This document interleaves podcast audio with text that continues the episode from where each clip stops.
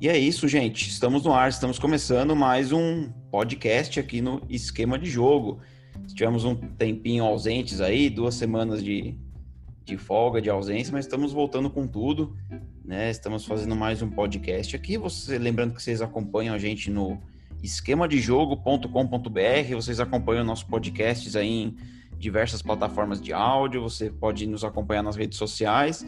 A gente agradece mais uma vez a participação de todos, todos que têm nos nos acompanhado e reforçando, né, que nós estamos gravando este programa nessa noite de segunda-feira, dia 9 do 11, né? Então, todas as informações que nós vamos debater são com base no que está circulando, tudo que está certo, tudo que é notícia até este período. Hoje estamos em uma dupla aqui novamente. Eu vou chamar meu companheiro Eduardo Oliveira para que comentar com a gente. Eu sou o André de Pold, né? Para quem ainda não me conhece, eu vou dar uma boa noite aqui pro, pro Eduardo, agradecer mais uma vez a, a parceria e a paciência com a gente. Boa noite aí, Eduardo. Olá, André, boa noite. Boa noite ao pessoal que nos acompanha, que vai nos acompanhar durante essa semana aí. É uma semana cheia, né? Uma segunda-feira cheia de assuntos do nosso futebol aí. Tem treinador saindo, tem treinador demitindo, tem a seleção brasileira também que faz dois jogos importantes agora nas eliminatórias. A gente vai debater durante esse tempinho aqui, junto com o André. E é isso, vamos já vamos partir para os assuntos que é o que interessa. O Eduardo já lançou aí a, a dica. Nós estamos tendo um, um, um fato inusitado assim. O primeiro e o terceiro colocados do Campeonato Brasileiro trocando de treinadores, né? Assim, um demitindo, né? Que no caso o Flamengo demitiu o Domenech Torrente, né? O espanhol Domenech Torrente. E o Inter, o Inter acabou sendo de certa forma surpreendido, né, com o pedido de demissão do Eduardo Cudê, né, após o empate por 2 a 2 com o Coritiba no último domingo. Ah, no caso do, do Inter, né, ao que tudo indica, o Cudê já está já está certo, né, recebeu uma proposta para treinar o Celta de Vigo 17 colocado do Campeonato Espanhol, né? Clube que o, que o defendeu como jogador. E algo que ainda não é oficial, mas tudo está caminhando para que Abel Braga seja o substituto de, de. E agora a última notícia mais fresquinha que a gente tem é que para o lugar do Domenech Torrente lá no, no Flamengo, e até de certa forma surpreendente, o Rogério Ceni, ao que tudo indica, deve ser o novo treinador do Flamengo. Ele já tem uma uma viagem agendada para amanhã, terça-feira, bem cedo, lá para o Rio de Janeiro, para finalizar os últimos detalhes. Parece que o Flamengo já se acertou com, com Fortaleza, o valor ali a ser pago e, e tudo indica que teremos o Rogério Ceni em campo contra o São Paulo novamente, quarta-feira, pela, pelas quartas de final da Copa do Brasil. Lembrando que o Rogério já foi enfrentou o São Paulo nas oitavas, né? Foi eliminado pelo Fortaleza, é, dirigindo Fortaleza e agora tudo indica que vai enfrentar o São Paulo novamente. Eduardo, a gente vai tentar misturar um pouco os dois casos, mas assim, não sei se você concorda, acho que o, a saída do Domi era o mais esperado, assim, né? Depois de duas rodadas seguindo, to, seguidas, né, no Brasileiro, tomando de 4, 4 a 1 do São Paulo, 4 a 0 do Atlético, muito questionado, uma defesa muito frágil, era até esperado. Agora o que pegou de surpresa foi mesmo o caso do do Cudê. Então, desses dois, qual que você acha que é o que quem perde mais com essas trocas que estão pintando aí? Eu vejo, André, quem vai perder muito com isso é o Fortaleza juntamente com o Rogério Ceni, porque a derrota do, do Atlético quando foi a Cachapante, né, 4 a 0, teve a derrota também no último final de semana para São Paulo também 4 a 1, mas o Domi tem uma, um percentual de 63% de aproveitamento no Flamengo, sendo que é campeonato nacional, não está contando os regionais, os campeonatos estaduais. Por que, que eu falo do Rogério Ceni? Porque o Rogério está fazendo o mesmo caminho do ano passado, quando foi para o Cruzeiro. Eu vejo que é uma oportunidade para o Rogério assumir o Flamengo, mas eu não sei se o Flamengo vai ter tempo caso o Rogério é, não consiga mostrar trabalho nos primeiros três, quatro jogos ali. E já pega um adversário difícil, que é o São Paulo. Já tem um retrospecto do Rogério não conseguir vencer o São Paulo, também tem isso. Sei que não entra em campo, mas tudo isso pesa na decisão. O São Paulo ele vem no momento melhor e o Flamengo ele já vem em queda desde a época do Jesus. Eu pude acompanhar a final da começo do ano antes dessa pandemia quando o Flamengo conquistou o título em Brasília da Supercopa. O Flamengo já não estava com aquele mesmo espírito de 2019. Com relação ao internacional, eu vejo que o Cudê, algumas semanas já mostrava um pouco de insatisfação com a diretoria, porque no início do trabalho, quando o Inter quis a contratação dele, que foi até em outubro de 2019, o Inter esperou que o Cudê terminasse o contrato dele do Campeonato Argentino com o Racing. O Cudê só poderia ter terminal, pelo menos este ano, né? Não falo nem a temporada, porque é uma temporada diferente por causa da pandemia, mas o, o, Inter não cumpriu com algumas exigências do treinador, como aconteceu com o São Paulo no Atlético Mineiro, que o Atlético contrata toda semana um jogador. A diretoria do Inter não cumpriu. Até o próprio Rodrigo Caetano já está nos casos de deixar o Internacional e faz com que a surpresa maior do, do Cudê não é tanto como quanto o Rogério Ceni querer assumir e ele que disse que não sairia do Fortaleza até na, na, conquista do Campeonato Cearense, agora no mês de outubro, né, por causa da pandemia, como eu, eu disse, foi um ano meio atípico. Ele disse que queria, pelo menos, quando a torcida voltasse ao campo, para ele se despedir. Que ele fez um belo trabalho aí no Fortaleza, como campeão da Série B, permaneceu aí na, na Série A o ano passado, disputou a, a Sul-Americana. O Rogério pode perder um pouco esta nesse jogo, André. É, eu concordo com você, Eduardo. É, é, uma questão complicada, assim, né? É um cenário parecido com o que ele fez o ano passado, indo para o Cruzeiro. Tudo bem que são situações diferentes, a situação do Flamengo, em termos de elenco, em colocação no campeonato. O Cruzeiro estava numa situação difícil, e todos aqueles problemas que a gente sempre fala do Cruzeiro aqui. Mas eu fico com um pé atrás, assim, com, com essa decisão do Rogério, assim, no, no caso dele, olhando é, a carreira dele, né? Por, pelo fato de é lógico, eu, eu, imagino que com um treinador emergente você receber uma proposta de um Flamengo, com todo o seu elenco, com todo o seu poderio financeiro, deve ser algo tentador mesmo, né? Quem, quem sou eu aqui no auge do, do André de Poude aqui no interior de São Paulo falar que o Rogério Ceni não tem que ir pro Flamengo, não é isso, mas é que, cara, fica aquela coisa, será que eu acho que do jeito que ele estava caminhando com a carreira, o desempenho, o trabalho dele no Fortaleza, uma hora a chance ia chegar para ele, para um Flamengo, ou seja, para um Internacional, para um Grêmio, não sei se para os rivais de São Paulo também, mas para ele iniciar um campeonato, né, para ele iniciar uma temporada. Agora ele sair nessa metade, caso não dê certo, aí ele vai ter que de repente voltar para Fortaleza de novo ou dar um passo atrás na carreira. Então é isso que eu fico um pouco encucado. E com caso, no caso do Cudê, também misturando um pouco os assuntos, a gente até, eu até conversava com o Bruno nosso amigo Bruno Faria, que também participa sempre aqui do podcast, ele falava dessa questão de treinador estrangeiro, né? Que a gente não sabe ao certo como que eles encaram um trabalho aqui no, no futebol brasileiro. A gente já tem um histórico aí de Osório, Balsa, o próprio Jorge Jesus, agora o Cudê, de treinadores estrangeiros que simplesmente é, largaram o, o, trabalho aqui para buscar uma, uma oportunidade melhor na Europa ou em seleções, né? Então, no caso do Cudê, para mim, por mais que eu teve esses casos que você citou aí de insatisfação com a diretoria e tudo mais, mas assim, poxa, o time é o líder do Campeonato Brasileiro. Será que não seria muito bom para a carreira dele ganhar um Campeonato Brasileiro, de repente depois almejar um futebol europeu? Ele tá trocando o Inter pelo Celta, que é um time que tá na, lá na, na rabeira da tabela no espanhol, então eu fico muito às vezes sem entender qual que é a qual que é a de certos treinadores estrangeiros, né? Então, eu não sei o que você pensa. Você acha que, olhando o lado dos treinadores, você, você já falou um pouco do, do Rogério, eu complementei, mas no caso do Cudê, você acha que não compensaria ele passar por cima de, dessas insatisfações, de olhar que o time está no primeiro lugar no Brasileiro, está classificado na Libertadores, está classificado na Copa do Brasil, e de repente terminar essa temporada? É, eu vejo que sim, André o Cudê poderia, pelo menos, como eu falei no início do meu comentário, ter, terminar pelo menos essa primeira parte aí com o Internacional. Com o Inter também esperou ele no ano de 2019.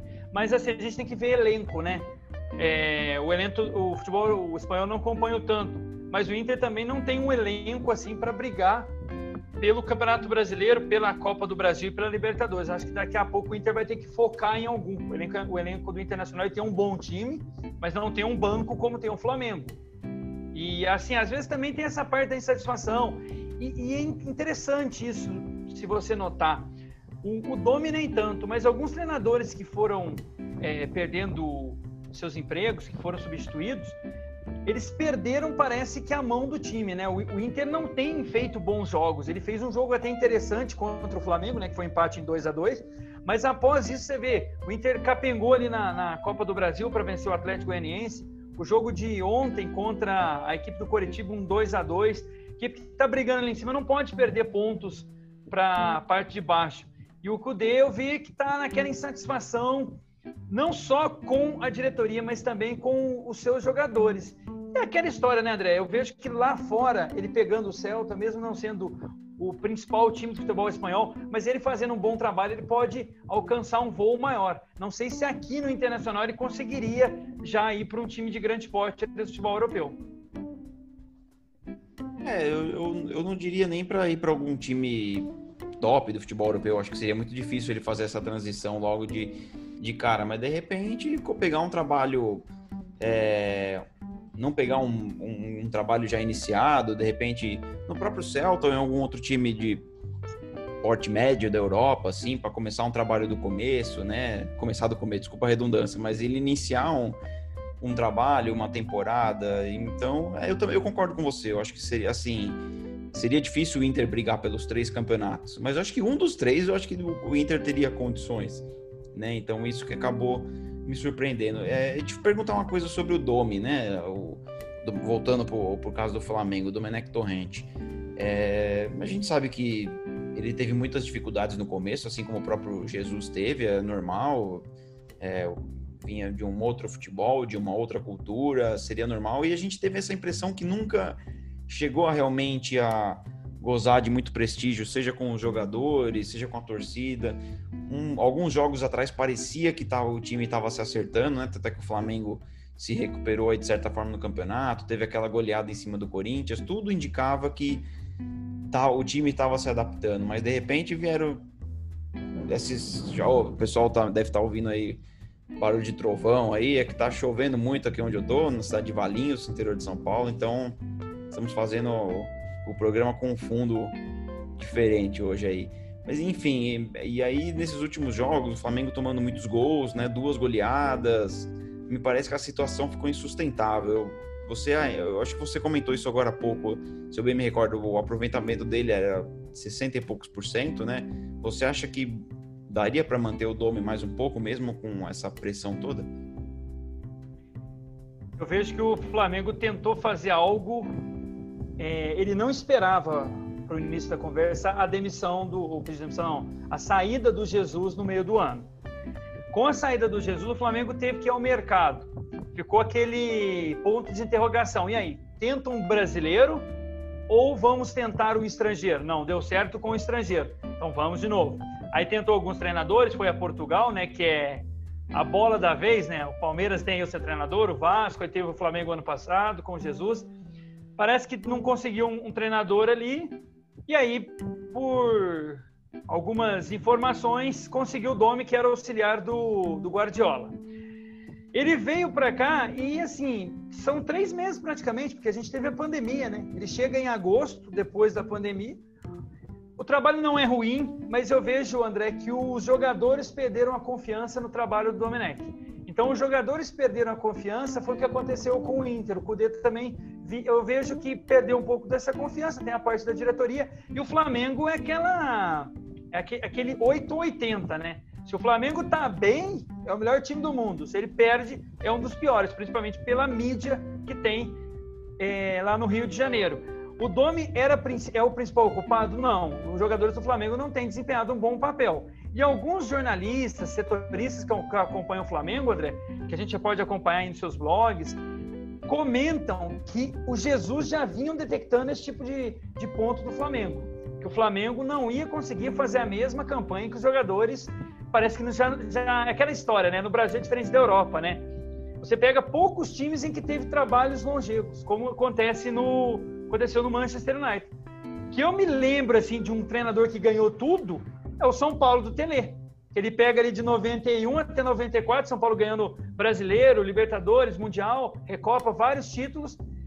E o Flamengo parece que não teve essa ambição. E o Jesus detectou. Traz o Dome, não deram o tempo.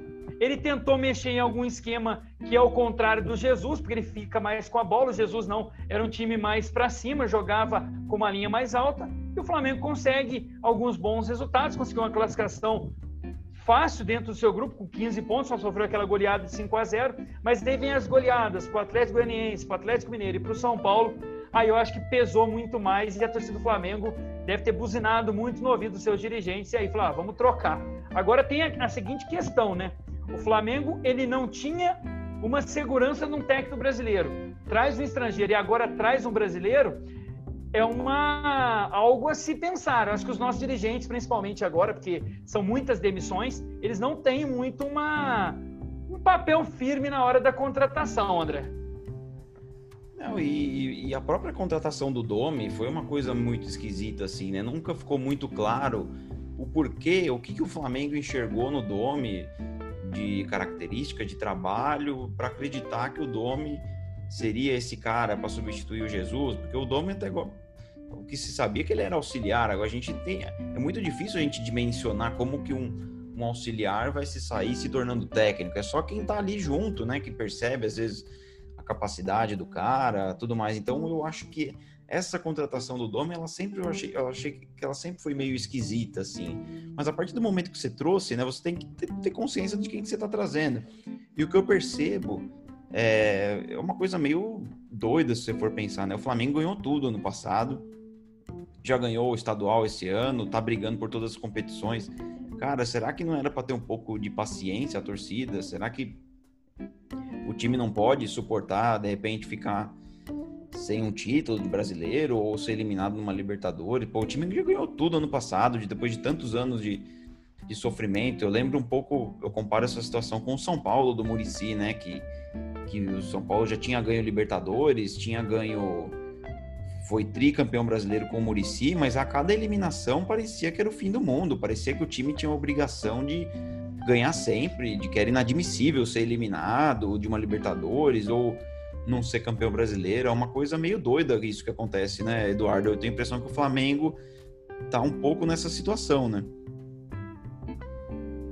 É, não teve assim como você falou. Eles contrataram o Domi, que era um auxiliar, não sabia o que, que era, e vejo também que estão assim meio sem rumo, né? Aí foram duas pancadas, teve a classificação na, na Copa do Brasil, mas vem sofrendo muitos gols. Só perde para a defesa do Goiás, né? Que é o último colocado no, no Campeonato Brasileiro. Mas eu vi hoje uma coluna do PVC que ele fala assim: o Flamengo, pelo time, ele, independente do treinador, ele vai fazer ali uma boa campanha. Não sei se vai ganhar os três títulos, porque o, esse ano o nível também tá, tá está um pouco equilibrado pelo fato de não ter torcida e, e, vejo que isso tudo tem influência. Mas na coluna dele ele falou que é o vigésimo dos 20 clubes, são 14 agora com o CUDE, 15 de, entre demitidos e que saíram. É muito técnico. E apenas em 2016, nesse formato de pontos corridos, tivemos quatro estrangeiros que também não chegaram ao fim do campeonato. Agora a gente tem aí no Palmeiras, que é o Abel, Abel Ferreira, né, que é o treinador, tem agora o Sapinto no Vasco. Também tem. Só estou recordando, é só esses dois, né? O São Paulo, né? Ah, é o São Paulo no Atlético Mineiro. Então são três treinadores. E assim, a tendência não sei se vão chegar até o final, né? Principalmente no Vasco, que não faz uma boa campanha. O Palmeiras, que você em São Paulo, você sabe como é que o torcedor é. Mas voltando ao Flamengo, não teve paciência e não teve convicção, André. Foi apenas o Márcio Braz, o Marcos Braz, perdão, que queria trazer um técnico estrangeiro e agora vai um brasileiro. Então, ou seja, o Flamengo, mais uma vez, não teve, não teve essa convicção de trazer um treinador. Trouxe o Domenech e agora vai tentar, e quem sabe, com o Rogério Senna. É, e eu, eu, eu, eu, acredito né, que pelo Flamengo já ter jogo da Copa do Brasil, já está num momento de, de turbulência, essa pressão, eu acho que não sei, eu acho que a, a diretoria talvez tenha se sentido um pouco pressionada a não ir atrás de estrangeiro, porque se você vai atrás de estrangeiro, você sabe que não é uma coisa simples, né? Igual o Flamengo hoje já acertou com o Rogério Ceni, acho que em questão de horas, né? É, é, totalmente diferente a negociação, o contato. A gente vê o Palmeiras, o, o sofrimento que foi para conseguir contratar um técnico estrangeiro, teve vários não, por mais que a diretoria negue, foram vários não antes de acertar com com Abel Ferreira. Então, a, acertar com um estrangeiro nesse momento era algo que talvez demandasse um pouco de tempo e talvez a torcida não, não suportasse ficar sem o técnico pela urgência né, dos campeonatos tudo mais, por isso ela achou uma opção mais caseira, digamos assim, que é a do que é a do Rogério Ceni. Agora eu vou só puxar um assunto aqui, Eduardo, porque a gente está só em dois aqui, dá para a gente falar bastante. Na semana passada eu vi a participação do, do Emerson Leão, né, o ex-goleiro, ex-treinador, num programa que foi na Fox Sports que ele participou, cara, e para mim foi uma, um, negócio muito deplorável, assim, ele com um vitimismo, assim, defendendo os treinadores brasileiros, para ele é, era uma injustiça os times estarem contratando só treinadores estrangeiros, que ele achava que os times tinham, os times, os clubes brasileiros tinham que olhar primeiro para técnicos brasileiros, uma coisa meio assim, sabe, não tem muito como defender o argumento dele, né? Tentou defender Vanderlei Luxemburgo e outros nomes já meio que diria ultrapassado já, né? Nomes que não empolgam. E agora a gente está vendo aí dois clubes que estão perdendo seus treinadores, dois estrangeiros, e os dois estão trazendo técnicos brasileiros. Então, aquilo que o Leão estava falando, que há um preconceito contra técnico brasileiro, eu acho que não se confirma. E aí, uma coisa que eu ia juntando com esse assunto, te perguntar também, me surpreende o Inter trazer o Abel Braga para esse momento, né? Também Talvez o Inter não queria ficar muito tempo sem treinador, sem muita paciência de ir atrás de outro técnico. Mas o Abel Braga, convenhamos que também é um nome que já não empolga muito. Tudo bem, é um nome que está na história do Inter, campeão mundial, campeão da Libertadores. Mas há muito tempo não vem fazendo trabalhos muito empolgantes, né? O último clube dele, se eu não me engano, foi o Vasco. E o Inter trazer o Abel para esse momento é algo que a mim não me empolga, né? Eu que sou uma figura mais neutra, não sei a você, Eduardo. André, eu vejo, estava até conversando com um colega meu que mora em Porto Alegre, né? eles até brincam da província lá do Rio Grande do Sul, e aí ele falando que é, é tipo aquele afago em que tem o Inter tá, tá passando por um momento difícil, o Abel também não faz bons trabalhos nos últimos anos, né? Não fez bons trabalhos, é, pegou o Cruzeiro ali, não é o responsável diretamente pelo rebaixamento, mas ele, o time não conseguiu fazer bons jogos, não conseguiu bons resultados. Teve esse trabalho agora no início do ano com o Vasco, não conseguiu também demonstrar lá, o time não tinha animação como não tem hoje. Mas assim, eu vejo que é mais aqueles dois lados, que assim, o Inter está precisando de alguém e o Abel precisa do Inter, o Inter que ele conquistou vários títulos, como o Mundial de 2006, a Libertadores. Então assim, eu vejo que é mais nesse ponto, não é mais pela qualidade, como você falou. E a respeito do Leão com essa entrevista, é, já vem isso de antes, né? Pelo que o Jesus fez. Porque se a gente fizer uma estatística, André, a tendência do, do estrangeiro vir para o Brasil e dar certo é, é raro. O Jesus é, é, um em um milhão. A gente pode pegar aí exemplos que, que você citou. Teve no São Paulo o Balsa, teve o Osório. Eu lembro do Cruzeiro quando teve o Paulo Bento também, não conseguiu também fazer bons trabalhos. Então, assim, é, é, é uma classe que se defende mas não defende de forma afetiva, né? Porque eles poderiam se defender no caso do treinador ser mandado embora por dois, três meses, ou, ou, nem isso, às vezes em quatro jogos o treinador perde as partidas e é demitido. Então, assim, que defesa que é esse do treinador brasileiro? Então, assim, eu vejo que é, é, é, eles pegam pontos e soltam entrevistas. Esse é o fato, como você citou do Leão. O Leão falou: olha, os treinadores brasileiros são bons, ninguém está falando que é ruim. Vanderlei, muito bom treinador, mas não faz um, bons trabalhos. Você pega aí o Murici, também, que agora se aposentou. Você pega o próprio Abel Braga, o Mano Menezes, mas nos últimos anos não vem fazendo bons trabalhos. Exceto o Mano, que com jogos pragmáticos conseguiu duas Copas do Brasil com o Cruzeiro, mas deu no que deu o time Eduardo, acho que, acho que o seu microfone bloqueou antes, acho que você não, não, não terminou a fala, não saiu aqui. Ah, sim, não. É, é, é que eu falei do Mano, né? O Mano ah, fez é, trabalhos pragmáticos, mas aí o Cruzeiro fez o que fez. Hoje ele está na Série B. Exatamente. E, e, e, com grande risco também de ir para C, né? Eu, eu, acho que não vai acontecer, mas, mas é uma situação realmente dramática. Agora, essa outro, acrescentar um outro ponto também nessa questão de técnico estrangeiro, que eu não acho que a discussão tem que ser a. Ah, é estrangeiro, é brasileiro, simplesmente. Você tem que trazer. Eu sou a favor de treinador estrangeiro, por exemplo, mas tem que trazer o treinador estrangeiro bom. Você trazer o cara só porque ele é estrangeiro não significa nada. Você citou casos aí que não deram certo. Agora, contratar um brasileiro só porque é brasileiro, só para defender a classe, para mostrar que é unida e não sei o quê, então é complicado. Você tem que trazer o estrangeiro que vai agregar. O Jesus agregou, agregou em muito. Né? Eu acho que foi uma foi uma excelente sacada da diretoria do Flamengo. O Sampaoli, com todas as maluquices dele, com todas as, os, as coisas que ele pede e tudo mais, ele também está mostrando que sabe tirar leite de pedra, tanto com o Santos quanto com o Atlético Mineiro. Tem o próprio Cudê, tá, eu acho que estava fazendo um bom trabalho, então fica. Você tem que trazer o que é bom. Né? O, você citou, a gente estava falando, o Osório, eu acho que ele estava num caminho bom no São Paulo.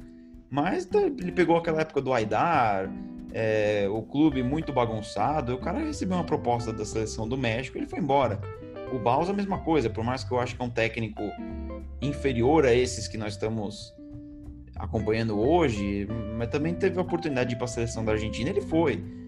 Então, é, eu não sou contra o treinador estrangeiro, mas desde que você traga o treinador estrangeiro bom e que vai agregar alguma coisa. E para a gente antes de a gente passar para os confrontos aqui da Copa do Brasil, é, uma pergunta que eu te faço, você citou o treinador do Vasco, né?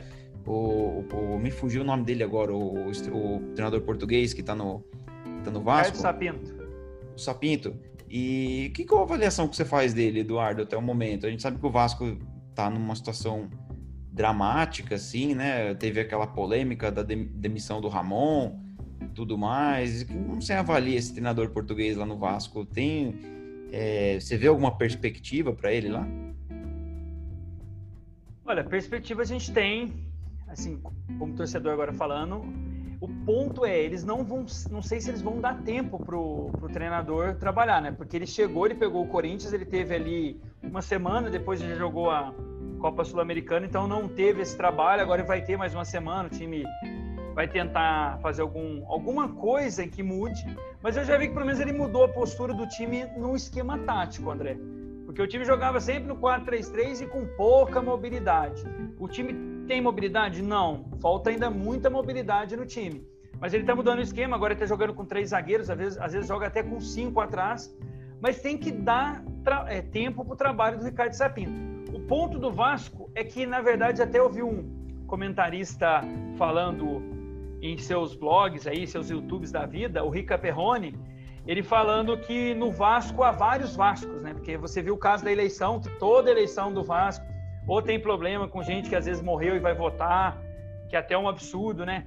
E agora um, um ele teve eleição, a justiça a eleição para não continuar, depois volta a eleição, apaga a luz. Então, assim, o ambiente do clube não é um ambiente bom para que o treinador possa desenvolver um trabalho e o time entrou na, mais uma vez na, na zona de rebaixamento. E o Vasco entrando na zona de rebaixamento é um tremor para o seu torcedor, né?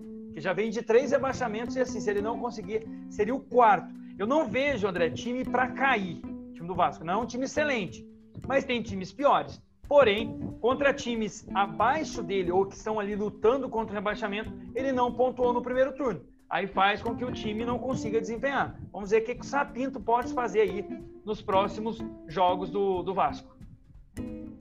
É, e para arrematar, eu, eu assisti alguns jogos do Vasco, um que, que eu me lembro bem foi o jogo contra o Corinthians, né, que acabou perdendo no final com um gol, de certa forma, um gol de sorte, né, do Everaldo do Corinthians, que foi cruzar, a bola resvalou, encobriu o Fernando Miguel.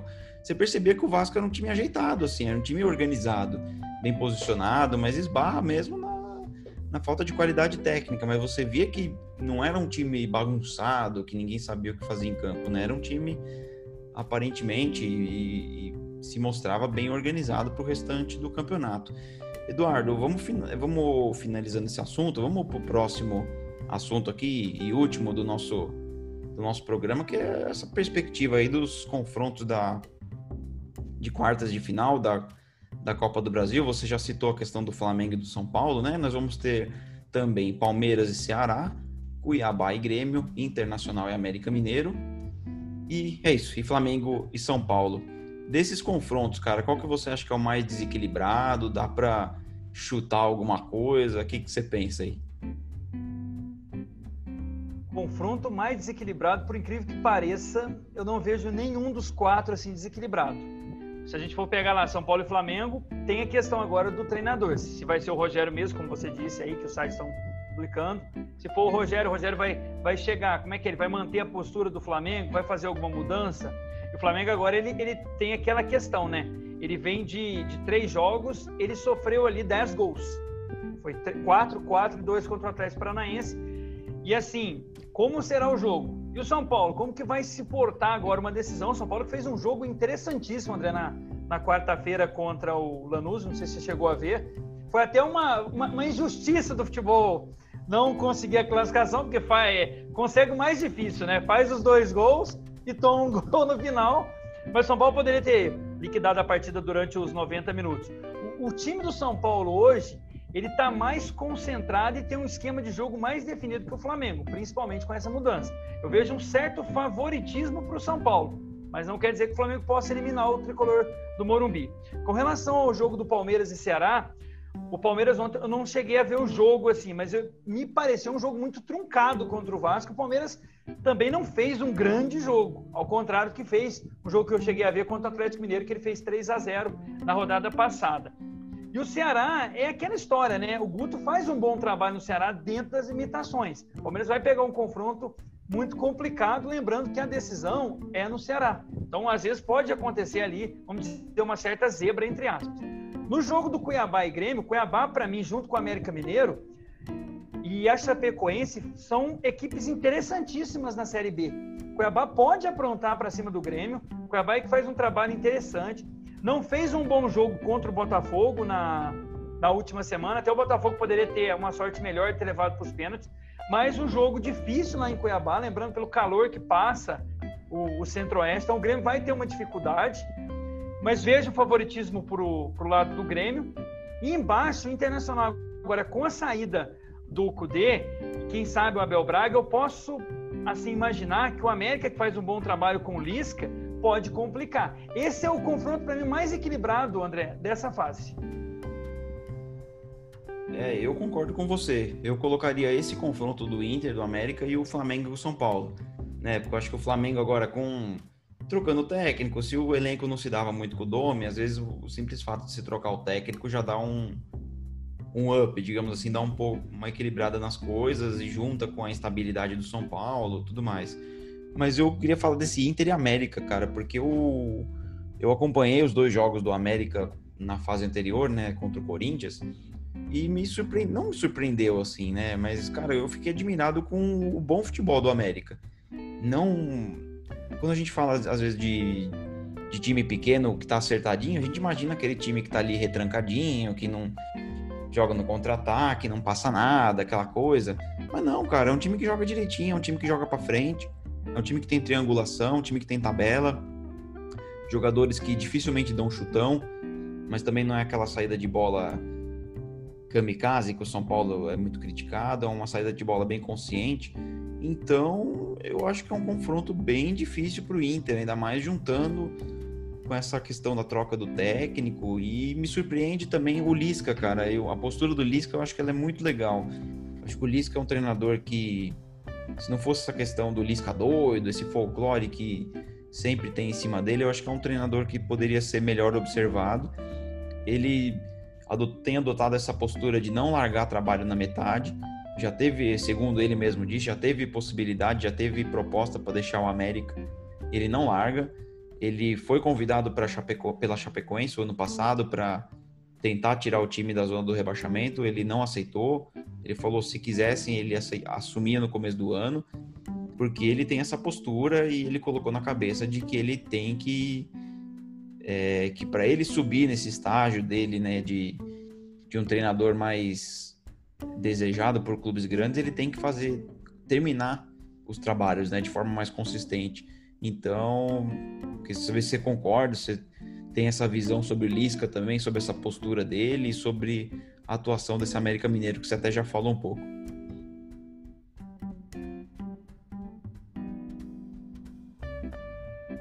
Desculpa, Eduardo, pode, pode seguir daí, Não, foi mal. Tranquilo. É, com relação ao, ao, América Mineiro, como você falou, o trabalho dele é muito bom. Ele também teve propósito do Cruzeiro antes do Filipão acertar. Ele não teve essa postura, concordo com ele, tem que terminar o trabalho. O América tem uma defesa muito sólida, principalmente ali com o Messias, tem um bom goleiro, Matheus Cavicchioli tem fazendo uma boa Série B, tem um meia muito interessante que é o Juninho, e tem um atacante que é muito rápido, que teve muito time de São Paulo, que é o Ademir, que tentou ele para essa temporada. Eu vejo o América vai fazer um jogo muito duro. O Lisca, até o Murici Ramalho, em uma das suas entrevistas, desses programas que tem com o Caio Ribeiro, ele falou que tinha que mudar o nome de Lisca doido, tinha que ser só Lisca, porque doido dá um, uma conotação muito ruim para a carreira dele. Ele faz trabalhos interessantes. No começo do Campeonato Mineiro, ele liderou o campeonato, ele ficou na frente do Atlético, na frente do Cruzeiro, que nem se classificou. Só ali nas semifinais caiu o, o Atlético tem um time melhor que o América no plantel, mas em termos de jogo, tirando o jogo desse domingo, que o Atlético fez 4 a 0 no, no Flamengo, a imprensa mineira, André, sempre falou o seguinte: o América joga melhor que Atlético e Cruzeiro juntos. E fez o um bom jogo, jogo contra os dois jogos contra o Corinthians, apesar do, do pênalti ali. Eu não marcaria, porque é difícil o jogador estar tá de costas, bater na, na mão e o árbitro marcar. Mas o América fez um jogo muito consistente, tanto em São Paulo, como, como venceu, tanto em Belo Horizonte. Teve até mais posse de bola, mais oportunidades, e aí conseguiu a classificação. Agora pega o Internacional e é um confronto interessante, né? É uma escola que a gente ia ver do Lisca contra, quem sabe, ainda o Cudê. Mas a gente não vai saber, deve ser o Abel Braga. O Abel já é um outro tipo de jogo, mas seria um jogo interessante. Está aberto esse confronto aí entre o América Mineiro e o Internacional. É, e você citou o pênalti, eu também não daria o pênalti, aquele do América, né, que acabou selando a, a classificação. E só que a única, única observação que eu faço é que o pênalti marcado para o Corinthians eu também fiquei um pouco na dúvida, né, assim, é, eu não lembro qual era o comentarista de arbitragem que estava na transmissão, ele falou que, que o zagueiro pegou, acho que a parte de trás do, do pé do jogador do Corinthians, mas assim, as câmeras, as imagens que foram disponibilizadas, para mim não mostrou nada, a não ser que o VAR tenha alguma, alguma câmera misteriosa que a gente nunca tem acesso, né? E de que tenha mostrado. Então, para mim, eu acho que foi um resultado justo, assim, né? E fica essa, essa expectativa em relação ao Lisca se qual vai ser o próximo passo na carreira dele, né? Terminando, desculpem, essa temporada com a América, de qual será o o destino dele, se ele vai para um, um clube grande e, e tudo mais. Eduardo, para a gente finalizar, vamos fazer um palpitômetro aqui, né, desses confrontos. Vou deixar, vamos deixar nós dois o microfone aberto aqui para a gente já ir um jogando pro outro. Vamos ver o que, que você acha, o que, que eu acho. Palmeiras Ceará, qual que você, o que, que você acha que passa? Palmeiras. Palmeiras, eu acho que é Palmeiras também. É, Cuiabá e Grêmio. Grêmio. Também acho que o Grêmio. Internacional e América? América. Puxar a sardinha para Minas. É, você tá em Uberaba, né? Então aproveita aí. Tô em Uberaba. Eu também acho que o América passa. E Flamengo e São Paulo? São Paulo. Essa acho que vai ser a nossa única divergência. Sem muita convicção, eu vou apostar no Flamengo, porque eu, como, como bom São Paulino, eu não confio muito no São Paulo, apesar do São Paulo ser o virtual líder do Campeonato Brasileiro, né? E está vivo ainda na, na Copa do Brasil, eu ainda acho que o Flamengo ainda tem ainda é superior, eu acho que ainda pode se encontrar para poder eliminar o São Paulo. Eduardo e amigos, nós estamos chegando ao fim do nosso programa. Eu acho que foi um, um bate-papo muito legal aqui. Eu, eu, acredito que vocês tenham gostado. Eu agradeço demais ao Eduardo por ter parado aí, ter parado um tempo para a gente conversar um pouco de futebol. Eduardo, obrigado mais uma vez aí pela sua presença, seja sempre convidado e até a próxima. Se bobear, até semana que vem. Eu que agradeço aí, agradeço o pessoal que nos acompanhou, que vai nos acompanhar durante a semana aí. Assim que tiver outra oportunidade, estaremos aqui novamente para debater um pouco mais do futebol. Todos uma excelente semana. E é isso aí. Obrigado, Eduardo. A gente agradece a você que nos acompanhou até agora. Lembrando que você pode nos acompanhar no esquema de jogo com.br Acompanhe esse podcast aí em diversas plataformas de áudio. Nos siga, siga-nos nas redes sociais. A gente deixa aqui nosso abraço, desejando uma excelente semana para todos. E é isso, galera. Muito obrigado.